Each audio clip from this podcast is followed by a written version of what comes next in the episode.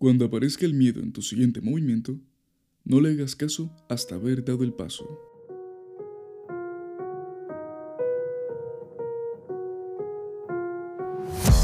Buenos días, buenas tardes, buenas noches. Estés donde estés, en el momento en el que te encuentres, quiero darte la bienvenida a Desactiva el piloto automático. Mi nombre es Fernando Duzán y estaré contigo semana a semana hablando de temas que, estoy seguro, te cuestionar tus más firmes creencias. Espero que disfrutes de ese rato tanto como yo. Así que no perdamos tiempo y empecemos.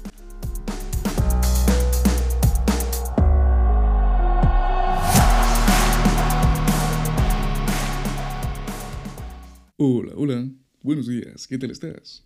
Si estás escuchando esto, ya sabes, estás en Desactiva el Piloto Automático. Un día más, una semana más, hablando de lo que tanto nos gusta, el desarrollo personal y profesional.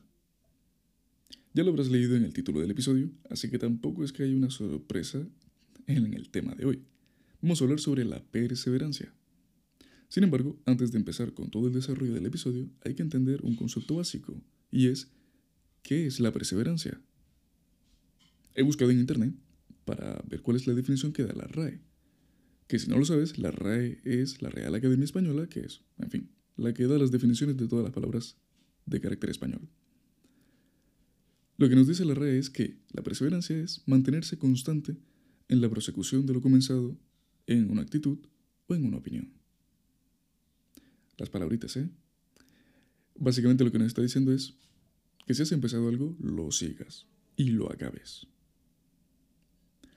Yo quiero compartir contigo, con mi humilde opinión, lo que yo considero que es la perseverancia y todo lo que ello implica.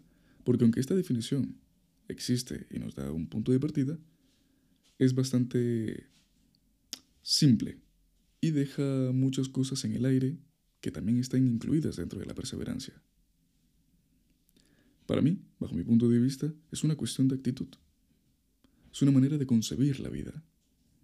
Tú sabes perfectamente que la vida tiene sus altibajos. Como ya te comenté en el episodio anterior, que está llena de incertidumbres, que está llena de euforia y que está llena de decepciones y un montón de cosas más. Además, cada una de estas vidas mm, son únicas e irrepetibles. La tuya no será igual a la mía, pero por asombro, o sea, igual coincide en algo, pero nada más. Esto lo que hace es que poseen una serie de matices propios, que faciliten o dificulten su tránsito. Como ya te comenté en el episodio anterior, hay gente que nace con ventajas y hay gente que no las tiene. Nacemos en un mundo injusto. Eso creo que tanto tú como yo lo sabemos. Y luchar contra ello es una manera muy tonta de causarte dolores de cabeza. Hay personas que nacen con más ventajas que otras. Así es la vida. O lo aceptas, o bueno, puedes quejarte el resto de tu vida sin sentido. Es importante entender esto para interiorizar la perseverancia como estilo de vida. Sobre todo hoy por hoy, cuando estamos tan mal acostumbrados a tener gratificación instantánea. Por eso consumimos tanto redes sociales, porque nos fomentan esa actitud de quiero más, quiero más, me aburre esto y paso a lo siguiente. Por eso es importante recordar la perseverancia. Alguien perseverante, que a veces también mal llamados cabezotas, es alguien que insiste en su cometido, aun cuando parece que todo se va al garete. Esto vinculado al tema de desarrollo de proyectos, desarrollo de vida. A veces sientes que no tienes éxito o no alcanzas nada a corto plazo, pero que en el largo plazo sí que estás consiguiendo cosas. Y es aquí cuando esas injusticias de la vida dejan de tener sentido. No es una excusa tener más desventajas y por eso decir, pues ya no soy perseverante. Como no tengo ventajas, pues de qué me sirve. Al igual que tampoco es una excusa pensar que, bueno, como tengo ventajas, no me hace falta ser perseverante. Todas las personas tenemos nuestras propias batallas. Meteré la mano en el fuego, sin dudarlo, te lo juro, a que tú también tienes las tuyas. Pueden ser batallas internas, pueden ser batallas externas, o las dos, pero te aseguro que las tienes. Y por eso todas las personas deben ser perseverantes. Mi pregunta ante todo esto, ante lo de las batallas, es, ¿cómo las afrontas? ¿Cómo te sobrepones a ello? ¿Cómo eres capaz de continuar? Se vincula mucho la perseverancia con simplemente la obtención de metas y de éxitos. Y ciertamente hay una parte que sí que está enfocada en ello, claramente. Sin embargo, yo quiero aportarte otra visión de ella. Una que no solo está centrada en la obtención de logros, sino una que se centra en la resolución de conflictos, esas batallas que te he dicho, conflictos internos o externos. Es imprescindible que seas una persona perseverante para que superes tus miedos, tus inseguridades, tus limitaciones autoimpuestas. A veces será difícil, a veces te parecerá imposible, y empezarás a poner un sinfín de excusas. Es que estoy cansado, o bueno, es que ya sabes, no es el momento para empezar con esto, o es que no me siento preparada. O, en algunos casos, no, mira, es que necesito que alguien esté a mi lado para poder hacer las cosas. O, en última instancia, decir las frases derrotistas como que no soy capaz con esto. Es que esto me supera. Todos esos son impedimentos y autosabotajes que tú mismo o tú misma te haces y que no te permiten avanzar.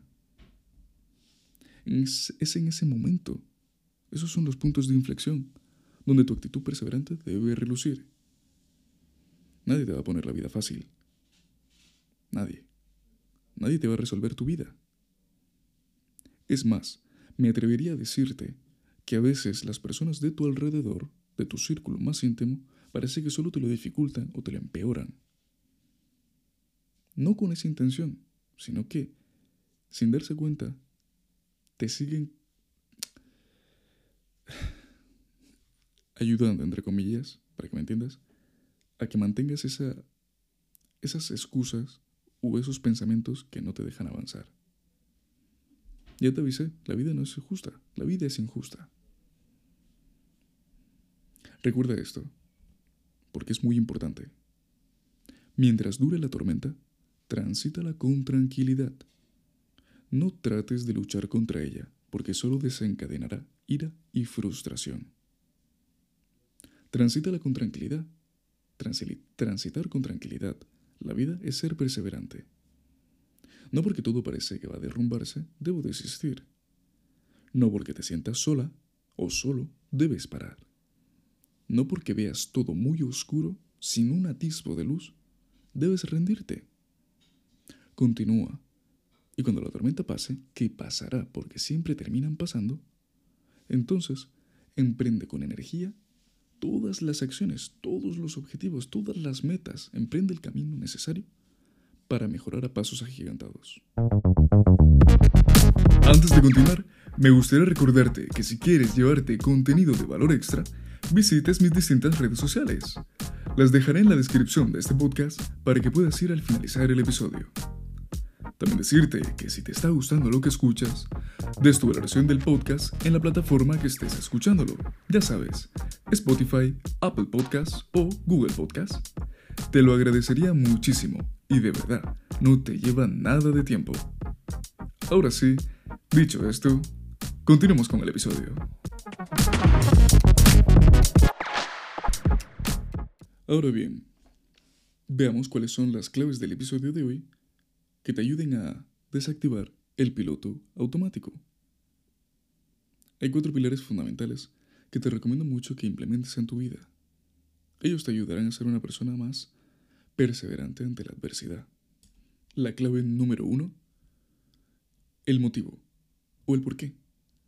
Debes tener claro por qué estás emprendiendo ese viaje o ese proyecto o lo que sea. ¿Qué te mueve a hacerlo? debes tener impreso en tu mente, grabado a fuego, el o los motivos que te han llevado a tomar la decisión del cambio o de tomar acción. Yo te recomiendo que lo escribas en un cuaderno, en tu aplicación de notas del, del teléfono móvil, en cualquier sitio. Porque, la clave número dos, mantente en contacto con tu objetivo. Debes recordarte periódicamente tu viaje, esos motivos, cuáles son esos fundamentos por los cuales tú quieres hacer tal cosa.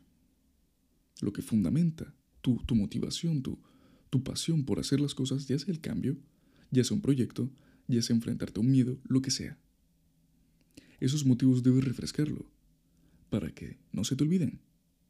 Para que no se te olvide por qué iniciaste el viaje. Nuestro cerebro funciona así, necesita constantes recordatorios. Sobre todo durante la tormenta, cuando estés transitando esas fases más bajas, más complicadas, es cuando debes tenerlos más presentes. También te puede servir de mucha ayuda que hables sobre ellos, o, mejor aún, que reflexiones constantemente sobre ellos, porque puedes hallar mejores respuestas y poder emprender otras acciones. La clave número tres es que ese objetivo grande que tienes, el que sea, lo fragmentes. Nunca te comes una tarta de un solo bocado, ¿verdad? Pues tampoco, tampoco pretendas lograr esa meta a la primera, o mucho menos pretender lograrla en un tiempo muy breve. No sé, imagínate, quiero sacarme un doble grado de lo que sea en seis meses. Pues es inviable. O quiero enfrentarme a una fobia que tengo desde que tengo cinco años y quitármela en un mes. Pues tampoco. ¿Me entiendes? Hay que ser coherentes también con el tiempo. La clave número cuatro es que encuentres tu grupo de apoyo. Somos seres sociales. Y salvo en algunos casos particulares, todos necesitamos estar en contacto con otras personas. Todos queremos sentirnos escuchados y queridos. Pero no todas las personas están dispuestas a brindarnos eso. Por ello te invito a que de manera consciente encuentres y selecciones las personas que sí te pueden brindar eso, sí te pueden brindar ese apoyo. Recuerda, si quieres llegar rápido, ve solo. Pero si quieres llegar lejos, hazlo acompañado. Sin mucho más que decirte, espero que pases un estupendo día y como siempre te cuides mucho. Y bueno, ya sabes, nos vemos en el siguiente. Adiós.